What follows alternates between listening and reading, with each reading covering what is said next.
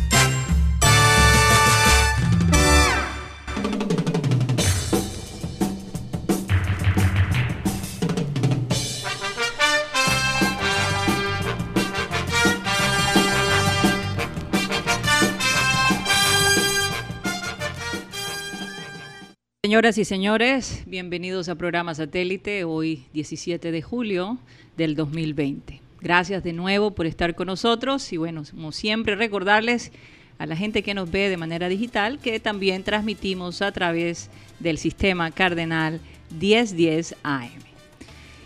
Gracias a la gente de Ismael Fernández de la Nota Rosa, gracias por ese saludo y bueno, desearles a ellos también mucha salud, y que su familia esté resguardada y protegida. Bueno, vamos a saludar a la gente que nos acompaña el día de hoy rápidamente. Hay varias cositas que, tenemos muy interesantes, entre esas el testimonio de, una mujer eh, caleña, pero de madre barranquillera, que va a hablar con nosotros en la segunda media hora. Y, eh, y bueno, muchas cosas de fútbol. Benjamín Gutiérrez, no lo vayas a decir todo de una vez. ¿Cómo te encuentras el día de hoy? Muy bien, Karina, Mateo y a todos los oyentes. El loco lo hizo de nuevo. Es mi frase. El loco lo hizo de nuevo. Ese es el titular de, de Guti. Bueno, y Mateo, mm. que hay que aclarar, aunque tiene una camiseta verde, no tiene que ver nada con el nacional. No es nacional. Ni, WhatsApp. Gracias a Dios que ya no camino. WhatsApp, Gracias a Dios que yo no camino al trabajo porque me levantan a patadas si me ven con esta camisa porque de lejos parece una camisa de nacional. pero, yo nunca nunca me, pondría una camisa de nacional. es camisa de Liverpool. es camisa de Liverpool y es del mm. arquero. Sí. de los años 90, por ahí. Fíjate, me parece muy linda. Lindísima, de verdad. Bueno, eh, vamos a saludar a Yeyito. ¿Cómo se encuentra Yeyito el día de hoy? Muchas gracias, tía Carly. Saludos para ustedes en el panel. Voy a darle la bienvenida a todos nuestros satelitistas que siempre están pendientes a toda nuestra información. Ya hoy es viernes y el cuerpo hace rato dejó de saberlo. Te devuelvo el pase, tía Carly. Continúa con la información para hoy. Hombre, Yayito, esa, esa frase la vamos a tener que cambiar porque nos hace recordar que las cosas no eran como antes.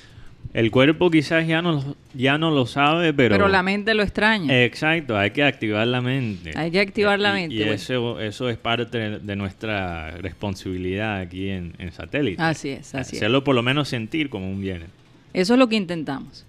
Bueno, eh, saludar también a la gente de producción, Benji Bula, Tox Camargo, Alan Lara y quien les habla, Karina González. Posiblemente vamos a tener a Cyril Gueidos y a Iván Garrido. Ahorita. Iván Garrido va a entrar antes de las dos. Ah, ok, perfecto. Eh, Soy yo. ¿Quién está ahí? Ese es Cyril. Cyril Gueidos. ¿Cómo estás? ¿Cómo, ¿Cómo te trata el viernes, Cyril? bueno, eh, ¿qué te digo?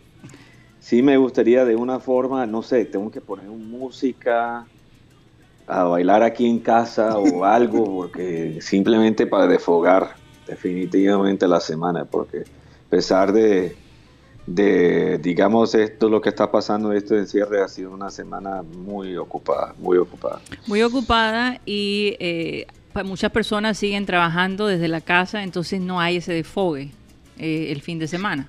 Y también, también es difícil saber cómo desconectarse y poner fin al día laboral.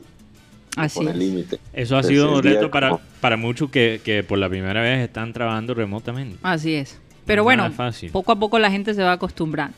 No es fácil trabajar y también atrás escuchar los gritos de unos niños. hay, un efecto psicológico. Bueno, si lo sabrá Cyril, si lo sabrá Cyril. Eh, vamos a comenzar eh, el programa con la frase acostumbrada. Y esta frase se lo quiero dedicar a los hermanos. Porque voy a contar una historia después de esta frase que van a escuchar. Solo un hermano puede amar un hermano o una hermana. Puede amar como un padre, molestar o más bien bromear como una hermana o un hermano, cuidar como una madre y apoyar como un amigo o una amiga. Y lo quiero, y comienzo el programa con esta frase porque honestamente me conmovió la historia de este niño, apellido Walker, que hace poco recibió el escudo de parte de Chris Evans, el que eh, hace el papel de Capitán América.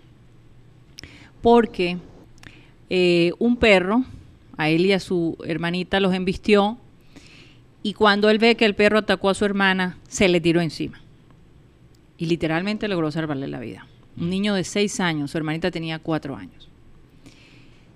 Y cuando su padre le preguntó por qué tuvo ese instinto, qué le hizo tomar esa decisión, él dijo, si uno de los dos iba a morir tenía que ser yo, papá, porque era el mayor. Entonces, hoy quiero dedicar ese, ese tiempo a los hermanos. Eh, los hermanos, cuando los padres no están, pueden hacer papel de padre y de mamá. Hay muchos hermanos y hermanas que le han tocado. Que le ha tocado, sí. Por, por, unas situaciones bastante difíciles. No, y es ese amigo incondicional que, mm. que tú no conociste, pero que creciste, que hay una historia mm. detrás de, de, de, tu, de, tu, historia, ¿no? Que mm. hay, que hay momentos importantes, que cuando hay momentos difíciles cada uno se apoya, en fin, los hermanos eh, son, son una bendición, son, son un regalo de Dios, no hay duda de, ello. También este pueden ser una pesadilla. También pueden ser una pesadilla. Así es. Fíjate que, en la Biblia... Eh, Caín y Abel. Caín y Abel. Sí, también puede ser rivales. Pero yo ser estoy tu peor enemigo. Pero yo estoy hablando de la esencia pura de, ser hermano. No ya de, de... Y sobre todo a esa edad. Porque a esa edad realmente existe una verdadera amistad, si en efecto los padres estimulan a esa amistad a sus hijos desde, desde que están chiquitos. Y no hay duda que el instinto de este niño fue salvarle la vida a su hermanita. Y, eso hay que, hay que resaltarlo. Así la, que, la verdad es que hay, hay muy poco que puede parar un grupo de hermanos unidos. Por eso la mafia funciona de esa manera. Eh, son familias por hermanos y, trabajan juntos, se supone. Ahora, bueno, hay en la mafia no, yo no creo que sea el mejor ejemplo porque hay hermanos mm. que pueden matar a otros hermanos para heredar el liderazgo. Y a veces, bueno, a veces cuando hay un hermano que, es medio rebelde o, una hermana, a veces hay que sacarlo de ahí del cuento. Eso a, veces es necesario. Eso a veces es eh, necesario. Pero lo que digo es que ahora estoy, sí, estoy viendo demasiada, demasiadas películas de italiana, italiana, pero, pero lo que digo es que en la mafia, cuando esos hermanos están unidos, ni, siquiera, ni siquiera el gobierno americano los pudo parar. Se, vio mucho. Pero mira, pero mira el caso, hablamos ayer con Roberto bastante como el caso de hermanos trabajando juntos, pero mira los hermanos que fundaron eh, Adidas y Puma, que cada uno empezaron a trabajar juntos y después cada uno cogió por su lado y fundaron dos. Y los dos fueron éxitos. Bueno, ¿y dónde me dejan los, hermanos Wright? Sí, ah, fundadores de, la aviación, como quien dice. O sea, hay, hay, hay, hay hermanos que han hecho realmente cosas maravillosas. Yo quería compartir aquí un pensamiento que, bueno, un poquito eh, un tema un poquito diferente. Yo estaba pensando en los edificios. Porque yo creo que cuando tú vives una ciudad por mucho tiempo, cada vez que pasas por un edificio parece ya igual. O sea, ese, edificio queda igual. Quizás después de 20 años ves la diferencia. 10 años se ve la diferencia. Sí. Pero la verdad es que una, eh, un edificio todos los días eh, pasa por un proceso donde un edificio, aunque sea una estructura, grande, se pudre. Sí, se deteriora, digamos. Exacto.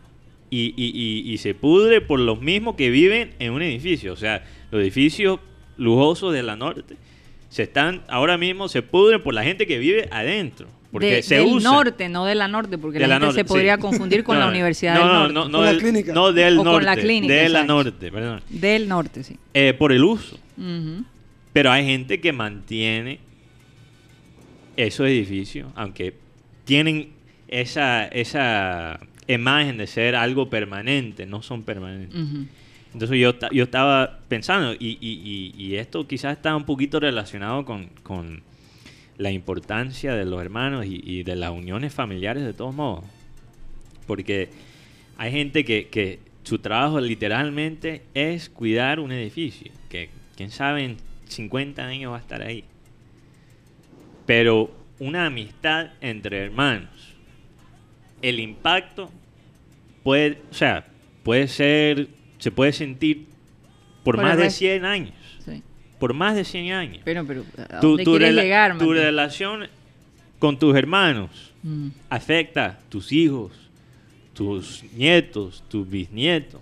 Entonces, yo creo que ahora, en, en estos tiempos de pandemia, tenemos que de verdad enfocarnos en las cosas que no son materiales. Mm. Porque eso son las cosas que duran. Un edificio, una casa, las cosas materiales, todo eso se pudre. Pero por tomarle la atención de tener una relación sana con tu hermano, puedes impactar tres o cuatro o cinco generaciones. Así es, así es. Y impactar el mundo hasta el mundo, hasta el mundo. Es que, es que la, razón que pudrirse es una palabra, bueno, eh, pudrirse realmente se aplica para otra cosa, pero también pudrirse eh, o que una cosa se que, que, se pudra es que la cosa ya está en su, como eh, se deteriora de tal, tal forma donde se, se, vuelve casi a, a, tierra, ¿no? se descompone. Se descompone completamente. Mientras una relación, pienso que tu analogía es muy buena, porque una, un edificio no tiene que estar completamente ya decaída, ¿verdad? O sea, ya con pequeñas cosas donde se va deteriorando la condición de un edificio, pierde valor. Y entonces, y son en una relación tan, cuando uno pasa tanto tiempo con una persona como un hermano, son las cosas pequeñas cuando empiezan a deteriorarse que puede realmente afectar la relación a largo plazo y el valor de la relación. Pero, pero cuando la, la, la, relación es sana, porque hay retos en cada relación, aguanta. El, valor no se, no se quita de esa relación. Bueno, vamos a hacer un cambio de frente para adelantar un poquito lo que ya tenemos. Yo sé que Queremos está muy profundo hoy. Sí, bastante. Sí, demasiado para un para un bien. Vamos a pero hay un tema sobre la verde sobre la Di Mayor y las y la nueva liga ah. que pretenden armar que a mí me gustaría que Guti y Mateo nos expliquen porque un poquito aquí me están dando duro por los chats digitales por tener verde puesto. O sea, ya ya ya aprendí mi lección.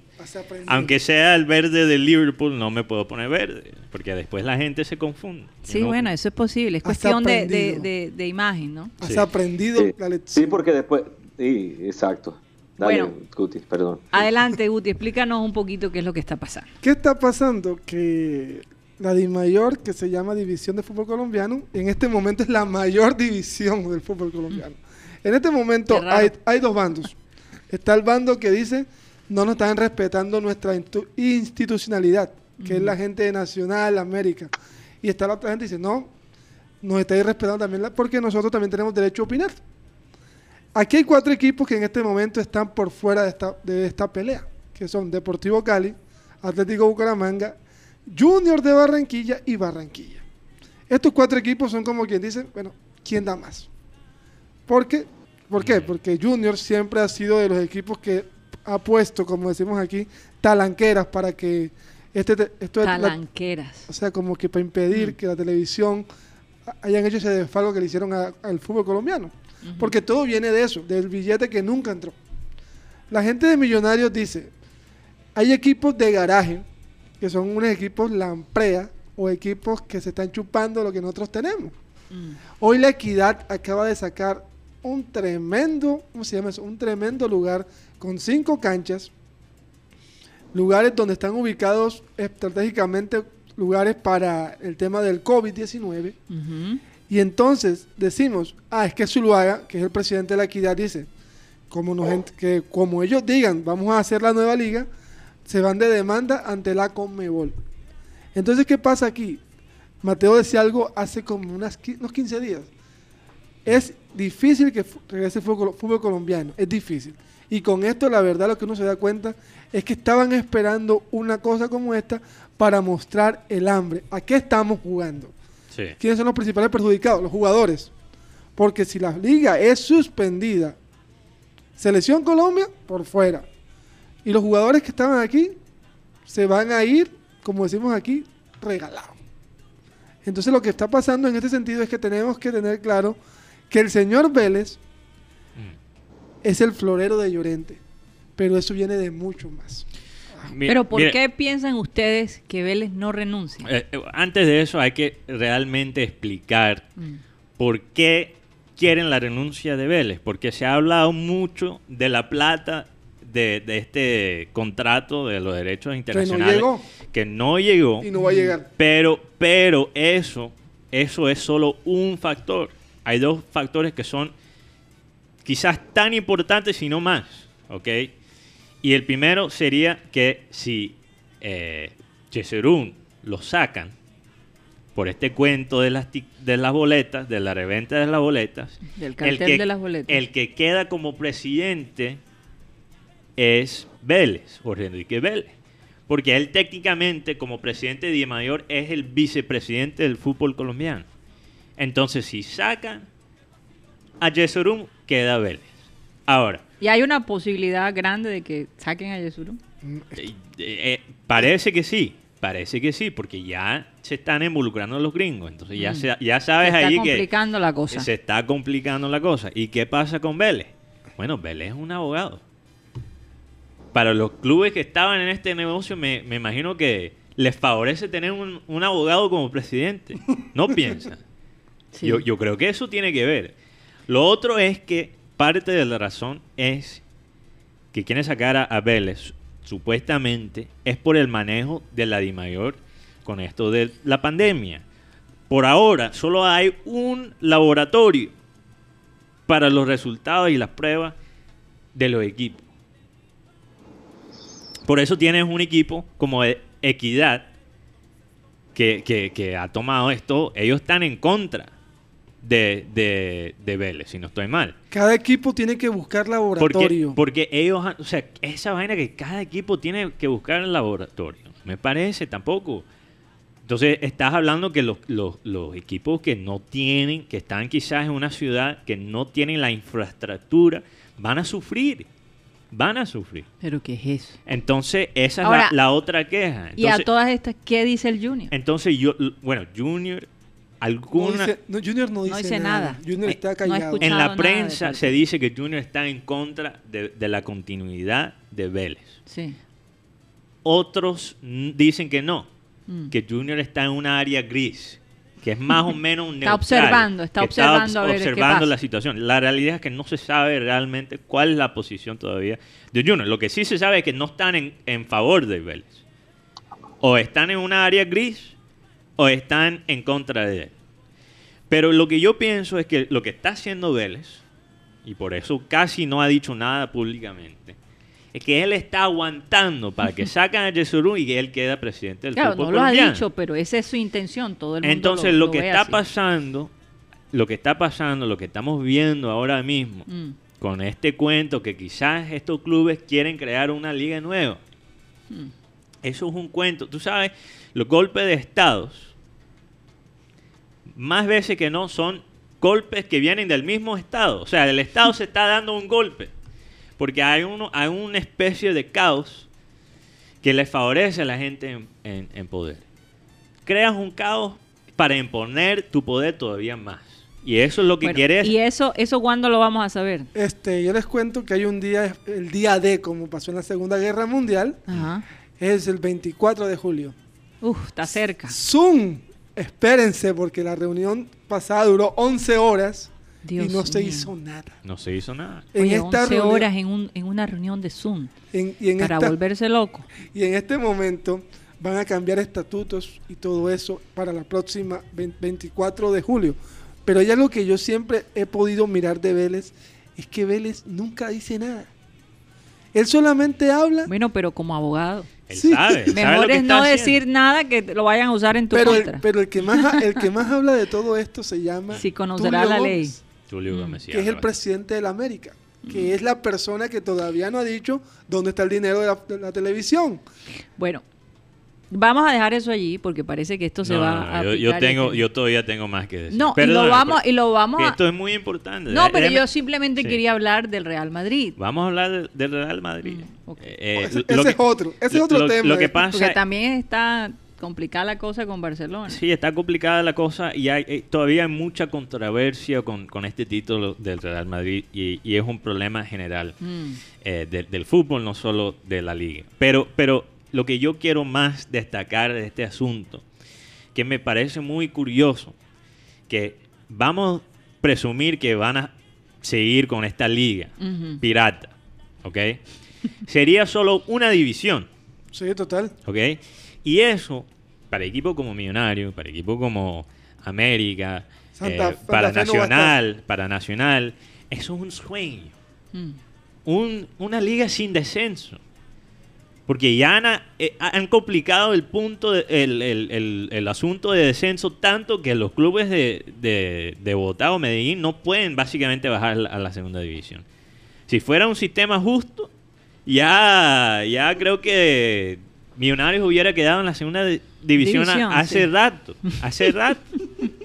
Entonces es un sueño. Entonces imagínate, una liga donde manda los más grandes y donde no hay descenso. Oye, sí. Entonces, mira, yo no estoy, mira, yo no estoy en contra de mandar el la Di Mayor para el carajo y empezar de nuevo. No estoy en contra de eso porque hay muchas cosas para, para, para mejorar de nuestra liga. Pero si es una nueva liga, ¿ok? Hay una oportunidad de crear un mundo nuevo, un mundo donde el fútbol colombiano llega de nuevo donde estaba antes. Sí. O un mundo donde se vuelve realmente anticompetitivo anticompetitivo, porque eso es lo que quiere un club como, América de Cali, eso es lo que quiere Nacional, eso es lo que quiere Millonario. Que ellos ganen todos los años y que nunca hay descenso para ellos. Oye, vamos a darle la bienvenida a Iván Garrido, ya está aquí con nosotros. ¿Cómo estás, Iván? Como siempre, un abrazo y un saludo para todos. pueden escuchar un poquito el ruido que están en el aeropuerto. ¡Wow! Bueno, vamos a hablar. Vamos, vamos a ver cómo, cómo funciona si el ruido no, no quita el sonido de tu voz. Eh, sí, sí, sí. Bueno, pero te escuchamos relativamente bien. Bueno, vamos a cerrar entonces el caso de, la supuesta liga, que tú le estás llamando una liga ¿qué? Pirata. Pirata. yo, la llamo una, disidencia. Una disidencia. Y lo otro, de, para terminar mi último punto de, esto, es que hacer una liga nueva, uy, no, tendría, viendo los pasos y todos, tendrías que primero mandar esta carta a la Conmebol, perdón, a la Federación Colombiana. Ellos te van a poner una cantidad de ítems para definir. Después a Conmebol, después FIFA. Y por último, la gente tienes el permiso para empezar dentro de un año. Mm. Entonces es muy complicado que se dé. Pero lo que sí está claro, y esto es algo que me tengo desde información, Vélez no es más el presidente de la DIMAYOR. Ya lo tengo claro. No, quién sabe. Eh, por eso digo. Porque los mismos, la misma gente que quiere hacer la liga dice, esta liga va pero sin Vélez. Oye, mucha gente decía que Trump no iba a ser presidente de Estados Unidos, Tenía todo en su contra. Pero y al final ganó. Él, está aguantando para Entonces vamos a ver, vamos a ver qué pasa. Y lo que tú dijiste del tema de, la, de Estados Unidos no es tanto con Yesurún es, con Bedoya, que también está, en ese, que está en ese cuento. No, pero Chesurún también está involucrado. No, sí, pero el tema de Estados Unidos entra con el tema de Bedoya. Sí, entra por Bedoya, pero lo que pasa es que, que básicamente siguió las indicaciones de que Bedoya dejó. Remató. Remató. Remató, remató, Porque es como el, es como el balón que está a punto de entrar al gol y, y, de todo modo está arrebatador ahí que, que le dé la, con la cabeza. Por si acaso, por si acaso. Por si acaso, exacto. Y se quede con el gol. Sí. Bueno, y podemos hacer un resumen breve de lo que está pasando con Real Madrid y, Barcelona. Oye, me dijeron, por cierto, me dijeron, por cierto, que la gente tomó mucha precaución, que no celebraron como locos, que la gente en España realmente está tomando lo de eh, la distancia física en serio, ¿ah? porque es que hay que vivir lo que ellos vivieron para poder entender que, cometer un, tú sabes, que, desordenarse a estas alturas del partido sería catastrófico para el país. Pero ganar y, trofeo... y España, España de todos modos vive del turismo.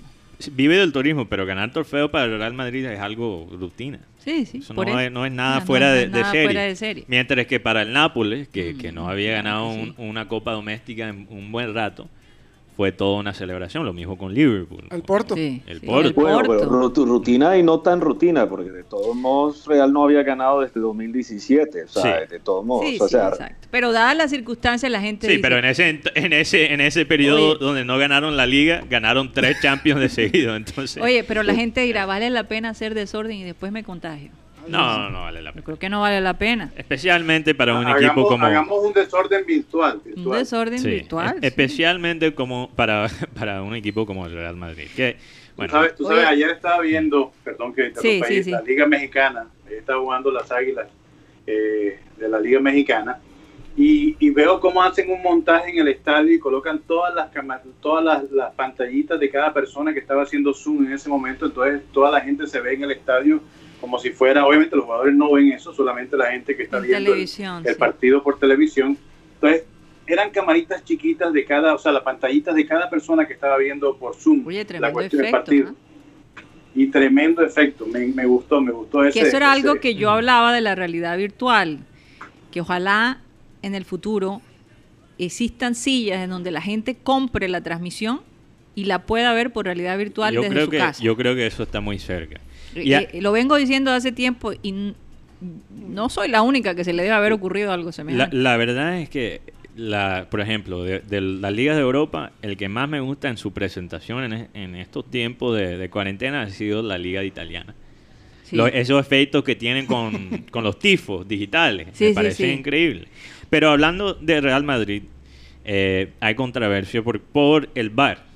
Ahora, tú tienes, tienes personas que dicen, ok, hay unas decisiones eh, un poco dudosas que han pasado en, unas victorias de, Madrid, pero la realidad es que Barça, eh, Barça no ganó este título por su, su mal producto.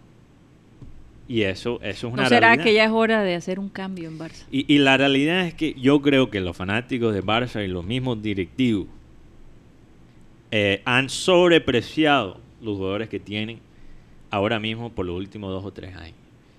Hace tres años se tuvo que renovar este equipo. Perdóname, pero ya hace rato Piqué no es el mejor defensor del mundo. hace, rato. Busquets, que todavía es un muy buen jugador, no es el mejor mediocampista del mundo. El único que ha mantenido su nivel en Barça y, incluso ha hasta cambiado su manera de jugar para adaptarse a la situación ha sido Messi. Sí. Bueno, él es el crack.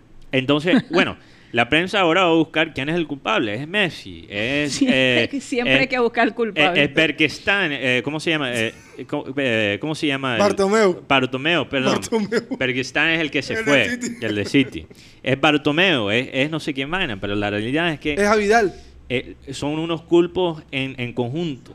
Unas culpas culpables. Unos culpables en conjunto. En conjunto. Oye, esto lo mm. podemos desarrollar a nivel digital. Sí, sí, vamos. Vamos a desarrollar un poquito más a nivel digital y nos vamos a ir a comerciales, pero quiero decirles... Pero antes de eso, una canción. sí, vamos. Hay que aprovechar el tiempo con Iván con lo de fans, antes que se vaya. Sí, sí, sí, sí, sí, sí. Eh, pero nos tenemos que ir a comerciales. Vamos a irnos a comerciales eh, porque después que regresemos vamos a tener a nuestra, nuestra invitada de hoy que nos va a hablar de, un, de una industria muy interesante que a todos nos concierne. Eh, ella trabaja en una empresa de aviones, de, fabricantes de aviones, muy importante, y, nos va a hablar un poco del futuro eh, de los aviones y, y cómo ella llegó a estar allí, una colombiana en ese mercado tan, tan competitivo. Así que vamos a un corte comercial y ya regresamos. Satélite. Continuamos con programa satélite y rápidamente vamos a leer todos esos oyentes que han estado con nosotros activos el día de hoy. Adelante, Mateo. Bueno, eh, un saludo a todos los oyentes que nos escuchan a través de nuestros canales digitales. Eh, Pedro Pico, Arnulfo Plata, Julio César Borja, Frank Rivera, José Arregoces, Olga Senior, Manuela Peña, Abelardo Pico, Ana Camargo y Jairo Soto. Ernesto Martínez, Maelis Charri, Enrique Martínez, mucho Martínez. No, sí, sí, mucho Martínez. Luis Caballero, Rodolfo Zuluaga, Museo, eh, Rojo y Blanco, que es nuestro corresponsal juniorista. Eh, Joan Nieto, aquí él dice, lo único que buscan es monopolizar el poder por ahí, derechos, los recursos y seguir haciendo sus chuecos entre ellos, lo que dice Joan. Un saludo especial para Joan, también a Camilo Madriago Orozco, Andrés Estrada y John Jairo Garrido. Y le pido disculpas a los oyentes digitales que me ven aquí con el verde. Te prometo que no vuelvo a cometer ese error. No es verde nacional, quiero aclararlo de nuevo para los que están entrando ahora mismo. Es verde libre. Por favor, pero bueno, no, no puede ser que, no puede uno usar el verde porque pero lo debí pensar un poquito más, especialmente sobre todo una, una, camisa que es deportiva, ¿no? Especialmente hoy que estamos hablando de, los eh, chuecos entre equipos como em, eh, no, perdón, entre equipos como Nacional, entonces bueno, quizás No, no lo pensé suficiente. Así es. Bueno, vamos, ya tenemos a nuestra invitada con nosotros. Ella es caleña, pero de madre barranquillera. Y ha logrado tener presencia realmente en una industria que es bastante competitiva en los Estados Unidos, como la aeronáutica y la tecnología por espacio de aproximadamente 23 años, Mateo. Es la primera hispana y la séptima mujer que ha sido incluida en el Salón de la Fama de la Universidad de Missouri Columbia, universidad donde culminó sus estudios de ingeniería industrial. También hizo una maestría de administración de empresas en la Universidad de Maryville en San Luis y este año fue nominada para ser miembro de la Fundación de Mujeres de Texas como una de las 100 mujeres hispanas líderes más influyentes de la, ciudad de Dallas, no es cualquier cosa. Actualmente es miembro del equipo de estrategia de la División de Servicios Globales de la reconocida empresa manufacturera de aviones y tecnología Boeing. Con nosotros está Adriana Ocampo, senior. ¿Cómo te encuentras el día de hoy? Bienvenida. ¿Tenemos a Adriana? La tenemos, pero no sé qué pasa con su sonido. Sí, solo se ve por video. Solo la estamos viendo por video, tan raro, bueno, no sé. Eh, bueno, me Ah, no, ya, ahora sí, perfectamente, perfectamente. Ah, bueno, perfecto, yo los estaba escuchando a ustedes muy bien. Ahora ustedes me escuchan a mí. Perfecto, perfecto. Te preguntaba, ah, Adriana, ¿cómo te encuentras? ¿Cómo, cómo te, te trata esta cuarentena? Ah, pues a, mí muy bien, estoy trabajando desde casa desde el mes de, marzo, pero ha sido todo muy positivo, gracias a Dios. Y les decía eh, originalmente que, bueno, les agradecía mucho la oportunidad de estar con ustedes en el programa. Karina y yo tenemos una amistad desde la niñez, eh, familias que se conocen desde hace muchísimos años. Así, Así que pues les agradezco la oportunidad de tenerme en el programa y es para mí un honor estar con ustedes. Les agradezco mucho la oportunidad de, tenerme con ustedes y con, el público barranquillero y colombiano. Así es, Adriana. Oye, tienes que contarnos cómo llegaste a formar parte de esta gran empresa, una mujer latina, eh, mujer, sabemos que ese, ese, ese medio es bastante competitivo. ¿Cómo llegaste al lugar donde estás en este momento? Sí, mira, eh, en realidad muchas personas tienen ese sueño desde niña, no era, no era el mío originalmente. Bueno, mi padre es ingeniero, tanto mi padre como mi tío ingenieros. Cuando eh, yo me gradué del colegio en Cali, tú mencionaste que, que, soy caleña. Eh, crecí en Cali, terminé mis estudios de bachillerato en, en Cali, en el Liceo Alcázar, y tuve la oportunidad a través del Club Rotario de hacer un intercambio estudiantil eh, en Canadá y cuando regresé a Colombia, eh, por motivos del trabajo de mi padre, eh, mis papás ya vivían en Barranquilla cuando yo regresé a Colombia y empecé mis estudios de ingeniería industrial en la Universidad del Norte. Sí, recuerdo. alcancé y, ahí fue cuando, en realidad, cuando, cuando nosotras, cuando tú y yo, pues empezamos esa linda amistad y todo, y yo empecé mis estudios de ingeniería en la Universidad del Norte y alcancé a, a cursar dos años hasta el cuarto semestre y la Universidad del Norte eh, tenía un programa de intercambio con universidades en los Estados Unidos. Entonces yo apliqué a, ese programa de intercambio y tuve la oportunidad de hacer un semestre de intercambio con la Universidad de Missouri en Colombia. Así fue como, como terminé yo en un principio eh, en Colombia, Missouri. Solo por un semestre, supuestamente. Era, era originalmente solamente por un semestre. La idea era que el estudiante tuviera la oportunidad de, de experimentar lo que era hacer un semestre en los Estados Unidos. La verdad es que después de yo haber hecho, hecho, ese año de intercambio en Canadá, primero como, como estudiante, cuando hice ese año de intercambio, después de haberme graduado del colegio, yo había quedado un poquito con esa piquiña, con ese, con ese gusto de, de vivir en Norteamérica, ¿verdad? Y, y, ya había aprendido el inglés, ya había, ya había eh, eh, aprendido el idioma, me había gustado Norteamérica. Eh, y entonces después de haber cursado ese semestre, pues yo hablé con mis papás y les dije, la verdad es que a mí me gustaría quedarme y terminar la carrera acá. Y, fue con mucho sacrificio, en realidad que ellos lo hicieron, eh, pues un sacrificio, eh, un sacrificio económico muy grande. Y, y, pues me permitieron hacerlo, la verdad. Entonces eh, regresé a Colombia para poder hacer todos los trámites de la visa y regresé a Estados Unidos a terminar la carrera como ingeniera industrial, pero la idea era que una vez terminara la carrera, regresaba a, Colombia. donde estaba mi familia, claro. Eh, y esa era la idea, la idea eh, original. Pero lo cierto es que me había ennoviado y estaba luego muy ennoviada, muy enamorada. Eh, y entonces me quería quedar después de graduada. Para yo recuerdo esa época, yo recuerdo esa época. tus padres tenían mucha ilusión de que tú regresaras y bueno, es que una vez ya se crea esa independencia es un poquito difícil echar para atrás, ¿no? Sí, eso es cierto. Bueno, y lo otro también es que eh, San Luis, Missouri, en ese momento había muchas empresas que tenían su casa matriz en San Luis, Missouri. Estaba la, Anheuser-Busch, estaba Emerson, eh, y, y, una de ellas en ese momento McDonnell Douglas, ¿verdad? en San Luis, Missouri. ellos tenían su casa matriz y que hoy día, McDonald's Douglas hoy día es parte de la Boeing. en ese momento todavía era independiente y tenía su, su fuerte era la, el, diseño y la manufactura de aviones comerciales, pero el fuerte en Missouri eran los aviones de defensa. Mm. Entonces ellos eh, venían a contratar estudiantes de ingeniería a la Universidad de Missouri. Y ahí fue como yo, de hecho, terminé eh, involucrada con ellos. recuerdo muy bien, yo me gradué en diciembre del año 96 y regresé a Barranquilla una vez, una vez eh, había culminado mis estudios. Eh, mis padres, de hecho, si no estoy mal, creo que ya mi papá, mi papá, ah, no, ellos todavía estaban viviendo en Barranquilla, mi papá era el gerente de Frucosta, en ese momento y por eso es que ellos se habían trasladado de Cali a Barranquilla. Y yo recuerdo estar en Barranquilla y poder haberme quedado para disfrutar de los carnavales en febrero.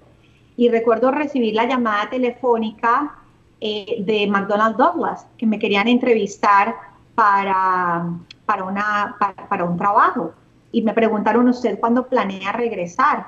Y yo dije, bueno, a, finales de febrero, principios de marzo. Eh, porque no me quería perder de los carnavales, ¿no? Y recuerdo a mi mamá decirme, ¿cómo así? No, usted tiene que decir cuando me necesitan, yo regreso cuando ustedes me necesiten. Y yo decía, mamá, pero es que yo hace cuatro años que no participo de un carnaval por estar estudiando, yo me quiero quedar a, los carnavales. Y ella, no, esa no es la respuesta. La respuesta es cuando ustedes me necesiten, yo estoy allá. Y recuerdo que, que logré quedarme para esos carnavales y viajé de vuelta a Missouri justo después de carnavales para, para aquella entrevista laboral y empecé trabajando en marzo del, del, año 97 y ya son 23, años, gracias a Dios que estoy con ellos. A final del año 97 fue que ocurrió eh, ese, ese merger, esa junta entre eh, Boeing y McDonnell Douglas. No, qué, qué, experiencia tan, tan fabulosa y sobre todo hacer una carrera con una empresa tan, tan fuerte como esa. Te tengo que preguntar algo. Un comentario, Adriana? Sí, adelante. Este es Iván Garrido. Adelante, Iván. ¿Sí te acuerdas de mí, Adriana? Sí, Iván, por supuesto, claro que sí. No, tenemos, tu, eh, tu hermano es mi tocayo, así que... Sí, eso te iba a decir, eso te iba a decir, sí. No, te, iba a comentarte que, bueno, una de las compañías que más utilizó a McDonald's Douglas fue donde yo trabajo, que es American Airlines. Sí. hace poco hace poco sacó de circulación su, su MD-80, que fue uno de los aviones más representativos de, de McDonnell Douglas. De McDonnell Douglas, ¿sí? Correcto, entonces ya hace poco salió y, y American le dio bastante paso a ese avión, pero bastante. Sí, ya, ya era hora que, que le diéramos la jubilación que se merecía el MD-80. Mira, pero hablando de, los aviones, el 737 Max, ¿verdad? Que, que, que, era un avión, te digo sinceramente, uno de mis favoritos. Eh, a principios de año eh, pararon la producción debido a, que dos años atrás, pues ese mismo avión tuvo un par de accidentes donde alrededor de 346 personas perdieron la vida. Y aparentemente hace poco se comenzó otra vez la fabricación o la producción de este avión, ¿qué les tomó a la empresa Boeing tomar esa decisión? O sea, ¿cuál fue el factor de ellos para decir, ok, aunque ahora mismo no se están vendiendo, aunque ahora mismo ese tipo de avión está paralizado, vamos a seguir produciéndolo? ¿Por qué? Vamos a hacer una clarificación, Karina. Eh, hay muchos modelos del 737 en particular, tú te estabas refiriendo al 737 MAX Raya 8, que fue el que tuvo los dos accidentes eh, en el año 2018. Entonces, yo les quiero explicar, si, si ustedes me lo permiten, eh, para poder entender un poquito de lo que ha ocurrido con el 737 MAX ahora, yo quisiera explicarles un poco sobre la historia del avión para que entendamos lo que ocurrió anteriormente y lo que nos ha llevado ahora y se los voy a explicar de una manera muy corta eh, y, muy fácil de entender, ¿vale? Pero quiero darles un poquito de historia. Entonces, si bien nosotros dentro de Boeing siempre hemos dicho que preferimos mantener un pedido o convertirlo a otro modelo, ¿verdad? A veces tiene sentido que ambas partes difieran o cancelen un pedido. Entonces voy a explicarles un poquito más a fondo para para que entendamos primero dónde estábamos y entender dónde nos encontramos en la actualidad. Entonces, como todo lo que, lo que se compra y se vende, los aviones siguen esa misma ley de, oferta y demanda, ¿verdad? Y el 737 pues no es una excepción, digámoslo de esa manera. En el 2011, cuando se lanzó este avión por primera vez, eh, hasta el momento de la pandemia, la demanda de la familia de, este avión, nosotros en inglés lo llamamos single aisle, que es el avión que tiene un solo pasillo. Ese avión eh, ha sido el más fuerte, tenía más de 5 mil pedidos. Entonces todos nuestros clientes alrededor del mundo pidieron estas órdenes, lo que convirtieron el 737 MAX en particular en el avión de la venta más rápida en la historia de Boeing. Mm. Entonces, a medida que crecían estos pedidos, había cada vez eh, menos espacio de producción disponible para ofrecerle a los clientes, ¿verdad? Entonces, para satisfacer esa fuerte demanda, nosotros tuvimos que aumentar la oferta y fuimos aumentando metódicamente la producción a, a 52 aviones por mes. Entonces, incluso la demanda excedió la oferta mm. y ya había poco o ningún espacio de producción disponible hasta el año 2023, ¿verdad? Luego, en marzo del 2019, la operación del vuelo de, este avión a nivel mundial fue suspendida. Sí. Recuerdan, ¿no? Y la entrega se detuvo después de esos dos accidentes que tú acabas de mencionar. Poco después de eso, nosotros redujimos la producción a 42 aviones al mes, ¿verdad? Estábamos en 52, bajamos a 42. Luego, en enero de, de, este año, suspendimos temporalmente la producción, ya que continuamos trabajando con todos los reguladores a nivel global para poder devolver el MAX a un servicio de una manera segura. ¿Verdad? Ahora, Adriana, perdón que te interrumpa. Si se está, si dadas las circunstancias, dado esta situación de la pandemia y se, va a empezar de nuevo a producir eh, este avión, ¿verdad? ¿Van a hacer algunos cambios? Porque de, repente algunas aerolíneas pedirán que los aviones rediseñen la parte interna de sus, de sus aviones. Hay algunas aerolíneas que sí quieren mantener el distanciamiento físico y darle esa seguridad a, a los usuarios. ¿Tú crees que haya la posibilidad de que haya un cambio en la parte interna de sus aviones? Mira, eh, es muy difícil, no es difícil, toma mucho tiempo rediseñar y volver a producir un avión porque hay que recertificarlo y mm. ese proceso te puede durar de 5 a 10 años, ¿verdad? Sí. Te, voy a explicar un poco, vamos a cerrar, vamos a cerrar el capítulo del 737 MAX un momento y vamos a hablar, eh, eh, te, voy a tocar el punto que vamos a hacer ahora que se, que se, va, que se ha reanudado nuevamente eh, después de COVID, em, el vuelo de los aviones. Sí. ¿Ok? Em, cuando, se, cuando se suspendió la producción del 737 MAX, en particular, eso provocó que, que Boeing no tuviera suficientes aviones para poder cumplir con los compromisos de la entrega original que teníamos, ¿verdad?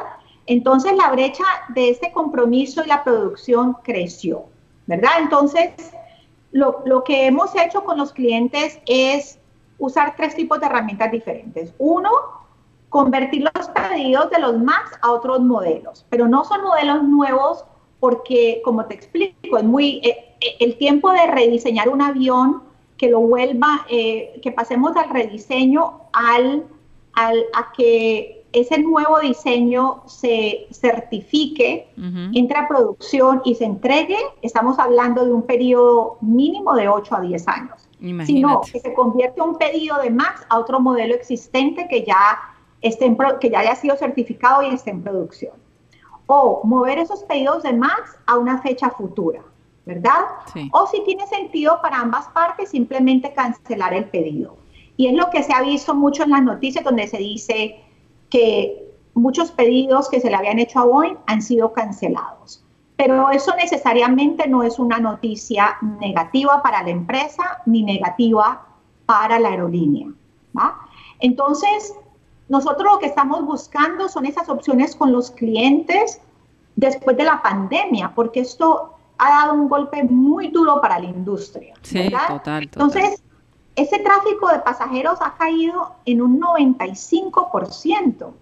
Ah, y, y tanto las aerolíneas como los arrendadores han tenido que buscar formas de ajustar sus planes de flota y esto redujo la demanda a un corto plazo no solamente para el MAX, sino para muchas otras, eh, para muchos otros diseños de aviones, y no solo para Boeing, sino también para los otros OEMs como Airbus, por ejemplo. Entonces ahí es donde nos encontramos ahora, ¿verdad? Y estamos trabajando con los clientes pues, para equilibrar la demanda que ha sido muy debilitada con nuestra oferta limitada. Bueno, y también imagino yo que el hecho de estas circunstancias eh, la empresa ha tenido que reducir la cantidad de empleados que tienen. Entonces también me imagino que se está reestructurando un poco la empresa y, y, bueno, con el hecho de tantos despidos, eh, la mano de obra también baja, ¿no? Claro, es que mira, es difícil recordar que hasta hace solo cuatro meses la industria espacial estaba produciendo aviones a una tasa sin precedentes, ¿verdad? Y las aerolíneas estaban eh, preocupadas de que la puesta a tierra temporal del 737 MAX pudiera interferir con lo que parecía un año de nada más que máximos históricos. Entonces, eh, en aquel entonces eh, se temía que no habría suficientes pilotos o mecánicos para manejar lo que parecía una demanda que era prácticamente insaciable de viajes aéreos. Y hoy a raíz de esa pandemia mundial, eh, que ha matado un cuarto de millón de personas y que ha cerrado una gran parte de la actividad económica mundial. Más del 70% de la flota de aviones globales está en tierra. Exacto. Entonces, de los 27.500 aviones en servicio que teníamos a principio de ese año, menos de 7.500 siguen volando. Wow. Eso fue un efecto ahí? de producción. no fue un efecto, creo que Iván. ese fue un efecto mío. ese, fue, un efecto mío que lo acabo de poner para. Oye, un avión que estaba despegando. Oye, sí. Precisamente, precisamente estaba despegando un 737. Wow, 737. Mateo tiene, tiene una pregunta. Mateo, adelante. Hola, Adriana, mucho gusto. Eh, una pregunta sobre el medio ambiente. Eh, quizás yo quiero saber si Boeing ha tomado este, esta etapa quizás un poquito de, no de descanso, pero, pero un, un periodo más lento para analizar cuál es su papel em, en el futuro para, para, minimizar el impacto que tienen los aviones eh, sobre el ambiente climático.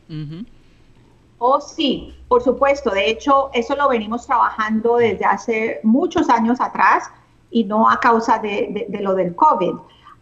y te, voy a hacer esa, esa, te voy a dar esa respuesta en un momento. Quiero terminar la, la pregunta que había hecho Karina con respecto a lo de, a lo de los despidos. Entonces, eh, como consecuencia, Karina, de, de pues, de, todo el efecto que ha tenido COVID, ¿verdad?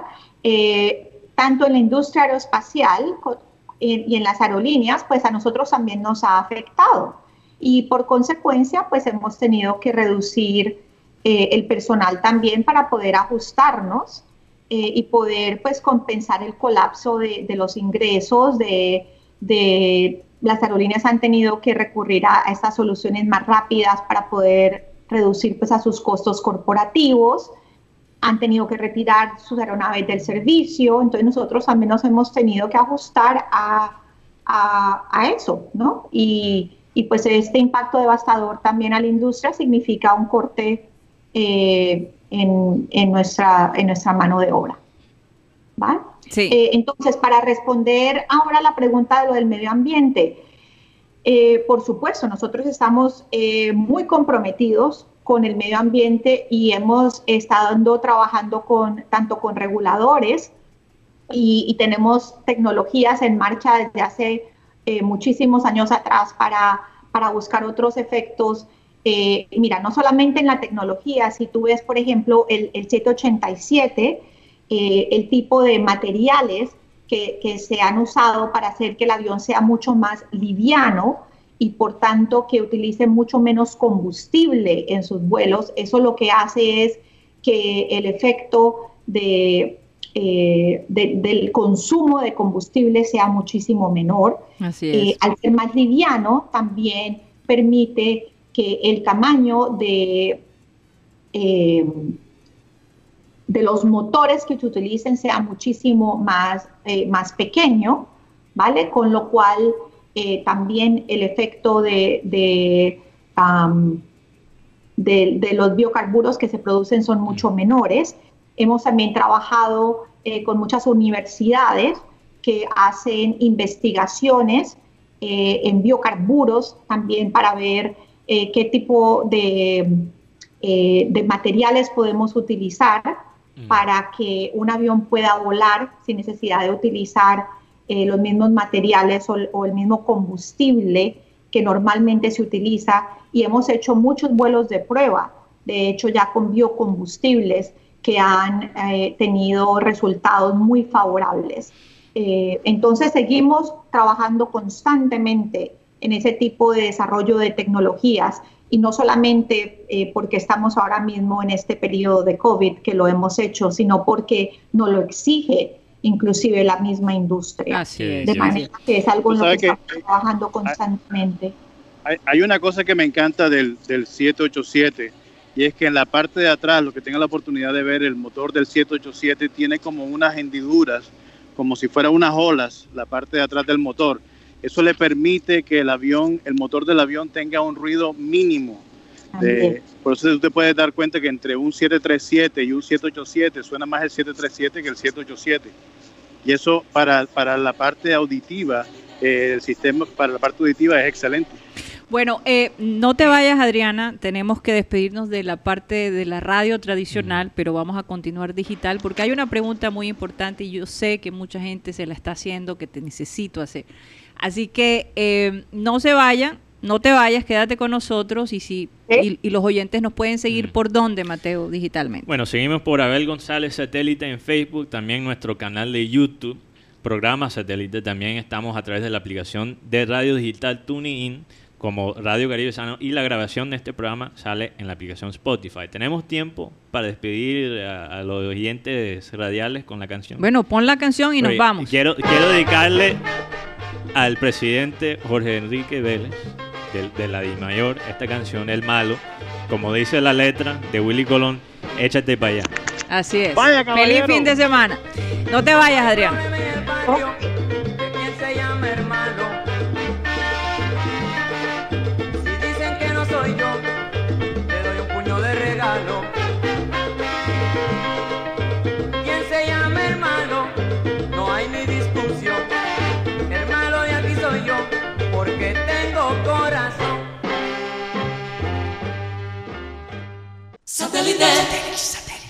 Continuamos con un programa satélite ya 100% digital, la media hora como llamamos sin reservas y muchas veces perniciosas, ¿verdad? Muchas veces, perniciosas, no, perniciosas, perniciosa.